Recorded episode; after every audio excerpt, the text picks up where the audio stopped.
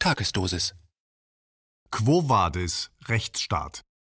Ein Kommentar von Oliver Mertens. Während die sogenannten epidemieeindämmenden Maßnahmen weiter verschärft werden, erfreut sich das Verhältnis zwischen Regierenden und Rechtsprechung anscheinend einer immer geringer werdenden kritischen Distanz. Die wechselseitige Kontrolle der Gewalten, ein zentrales Element in einem Rechtsstaat, scheint zu schwach ausgeprägt, um Freiheitsrechte und Verhältnismäßigkeit wirksam schützen zu können, wie eine Anfrage nach dem Informationsfreiheitsgesetz und ein Gerichtsurteil in Nordrhein-Westfalen aktuell belegen. Das Rechtsstaatsprinzip bindet alle drei staatlichen Gewalten Gesetzgebung, vollziehende Gewalt und Rechtsprechung. Diese Akteure zuzüglich der sogenannten vierten Gewalt in Form der die Bürger informierenden Medien sind im Zusammenhang mit Covid-19 immer wieder berechtigter Kritik ausgesetzt. So hat beispielsweise der Deutsche Bundestag am 25. März 2020 eine Zitat epidemische Lage von nationaler Tragweite Zitat Ende festgestellt. Doch die beim Robert Koch Institut angesiedelte Arbeitsgemeinschaft Influenza widerlegte diese Einschätzung bereits 14 Tage zuvor.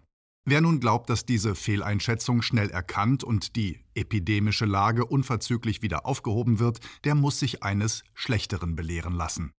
Sogar in Kenntnis eines vorliegenden Rechtsgutachtens wird die epidemische Lage rechts- und verfassungswidrig aufrechterhalten. Die Bundesregierung steht unter anderem mit ihren Maßnahmen in der Kritik, die von verschiedenen Wissenschaftlern als unverhältnismäßig und damit als verfassungswidrig angesehen werden.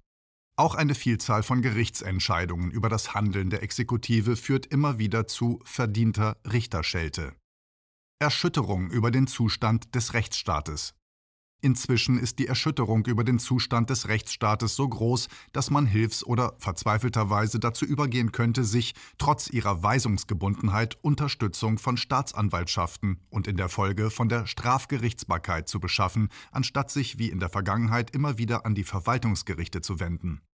Muster für Strafanzeigen gegen ganze Landesregierungen sind im Internet abrufbar. Auch wird neuerdings laut über eine mögliche im Hintergrund laufende Erpressung von Regierenden spekuliert, was einen neuen Erklärungsansatz für die konsistente Inkonsistenz der Corona-bezogenen Exekutiventscheidungen böte. Eine Antwort der Staatskanzlei des Bundeslandes Nordrhein-Westfalen NRW auf eine Anfrage nach dem Informationsfreiheitsgesetz NRW zeigt eine bedenkliche Synchronizität zwischen der Anordnung einer Maskenpflicht in NRW und ihrer Bewertung durch das Oberverwaltungsgericht OVG in Nordrhein-Westfalen auf. Der Anfragende, der zugleich der Autor dieses Beitrages ist, wandte sich am 28. Juni 2020 an die Staatskanzlei NRW, um sich die Dokumentation der Verhältnismäßigkeitsprüfung zur Maskenpflicht in diesem seinem Bundesland offenlegen zu lassen.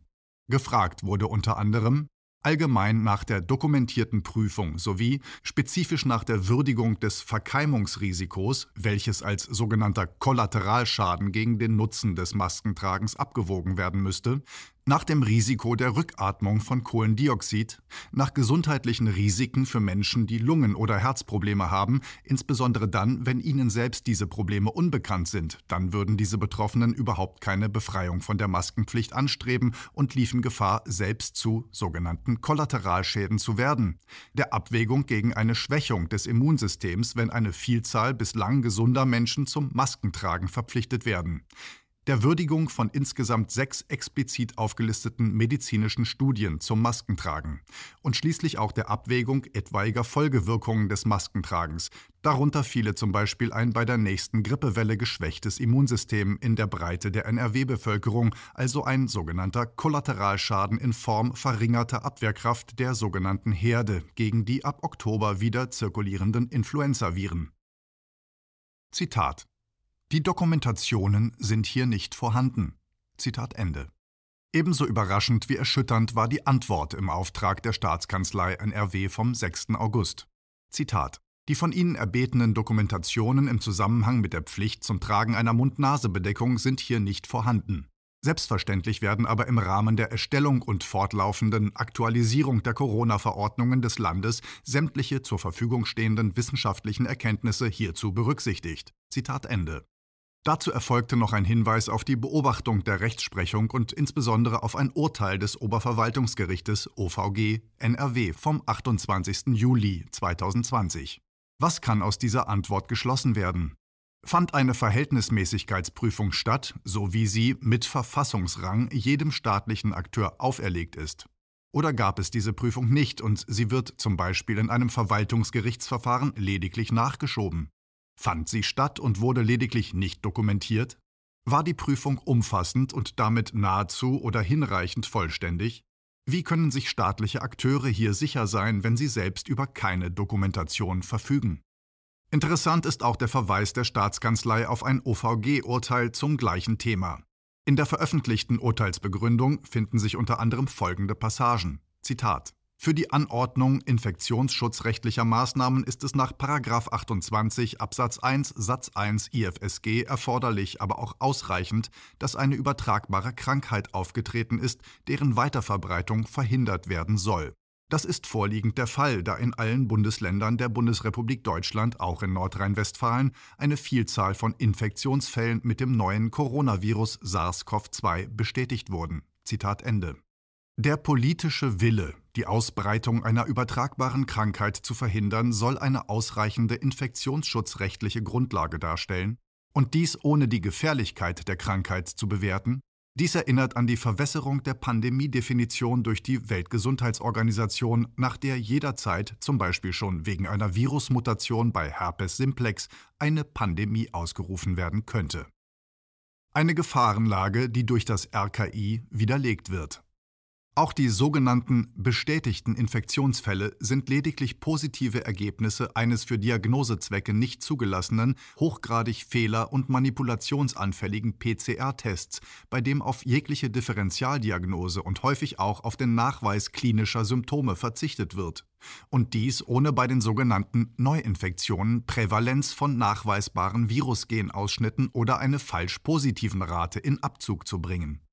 Zitat Unzweifelhaft können Schutzmaßnahmen nicht nur gegenüber Kranken, Krankheitsverdächtigen, Ansteckungsverdächtigen oder Ausscheidern, sogenannte Störer, erlassen werden, sondern auch gegenüber der Allgemeinheit oder sonstigen Dritten, sogenannte Nichtstörer, wenn ein Tätigwerden allein gegenüber Störern eine effektive Gefahrenabwehr nicht gewährleistet, beispielsweise um sie vor Ansteckung zu schützen. Zitat Ende.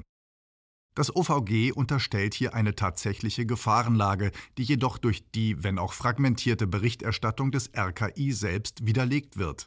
Zitat auch Art und Umfang der hier in Rede stehenden Verpflichtung sind nicht erkennbar ermessensfehlerhaft.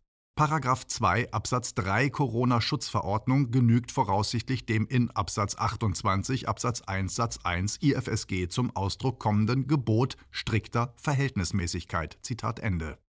Die Ermessensfehlerhaftigkeit ergibt sich aus den obigen Kommentierungen der vorangegangenen Zitate. Zitat die Verpflichtung, in bestimmten sozialen Situationen eine Mund-Nase-Bedeckung zu tragen, dient dem legitimen Zweck, die Weiterverbreitung des SARS-CoV-2-Virus einzudämmen. Der Verordnungsgeber darf noch immer davon ausgehen, dass die Corona-Pandemie eine ernstzunehmende Gefahrensituation begründet, die staatliches Einschreiten nicht nur rechtfertigt, sondern mit Blick auf die Schutzpflicht des Staates für Leib und Gesundheit der Bevölkerung weiterhin gebietet. Zitat Ende. Wenn die Positivrate der PCR-Testungen zwischenzeitlich um 91 Prozent gefallen war und auf Höhe der falsch positiven Rate angekommen war, dies sogar bei noch immer unbekannter Verbreitung, Prävalenz, der getesteten Gensequenzen, ist eindeutig erkennbar, dass jegliches Risiko des Maskentragens einen etwaigen Nutzen überwiegt. Dies gilt mindestens für die Begegnungen zwischen gesunden und Nicht-Risikopersonen. Anders sieht dies aus, wenn zum Beispiel Altenpflegekräfte vorerkrankte und gebrechliche Patienten versorgen. Doch von dieser Konstellation ist beim Bahnfahren oder beim Einkaufen nicht auszugehen. Die für das Maskentragen einschlägigen Fallkategorien waren und sind ohnehin außerhalb etwaiger Pandemiemaßnahmen zu regeln. Zitat im Übrigen ist anerkannt, dass der Einschätzung des Robert Koch Instituts nach dem in den einschlägigen Regelungen im Infektionsschutzgesetz Vergleich 4 Absatz 1 Satz 1 und Absatz 2 Nummer 1 IFSG zum Ausdruck kommenden Willen des Gesetzgebers im Bereich des Infektionsschutzes besonderes Gewicht zukommt. Zitat Ende. Ende der Gewaltenteilung an dieser Stelle gibt das OVG NRW wie schon zuvor für das OVG Rheinland-Pfalz festgestellt die Gewaltenteilung, ein Prinzip von Verfassungsrang, auf. Das RKI ist eine obere Bundesbehörde, die direkt an das Bundesgesundheitsministerium berichtet, welches wiederum die Fach- und Dienstaufsicht über das RKI ausübt. Das RKI ist also nicht nach dem Willen der Legislative, Zitat, unabhängiger Sachverständiger, Zitat Ende, sondern weisungsgebundener Teil der Exekutivhierarchie.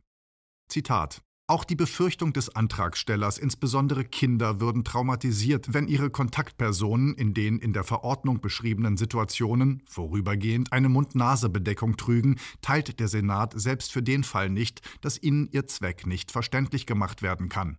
Zitat Ende. Dies ist vielleicht für nicht komplett empathielose Menschen der bitterste Teil der OVG-Argumentation. Die Traumatisierung von Kindern ist nicht nur unstrittig, sondern theoretisch wie auch empirisch längst nachgewiesen.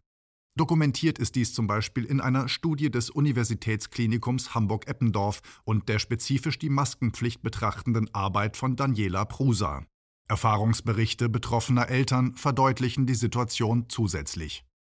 Ja, das OVG NRW argumentiert im Rahmen eines Eilverfahrens und auf Basis einer nur summarischen Prüfung. Doch wenn die positiven Rate der SARS-CoV-2-Testungen von 9% zwischenzeitlich auf 0,6% gefallen war, in Krankenhäusern Kurzarbeit stattfindet und sich Kinder, Seelen, gesellschaftlicher Zusammenhalt wie auch die Volkswirtschaft im freien Fall befinden, dann müssen Gerichte auch unter den Bedingungen eines Eilverfahrens funktionieren. Ein Oberverwaltungsgericht in Nordrhein-Westfalen tat dies am 28. Juli 2020 nicht. Und ab dem 12. bis zunächst zum 31. August 2020 gilt in NRW die Maskenpflicht sogar während der Unterrichtsstunden in den Klassenzimmern ab der 5. Klasse. Mit oder ohne vorangegangener Verhältnismäßigkeitsprüfung. Dies war ein Beitrag des Online-Magazins Multipolar.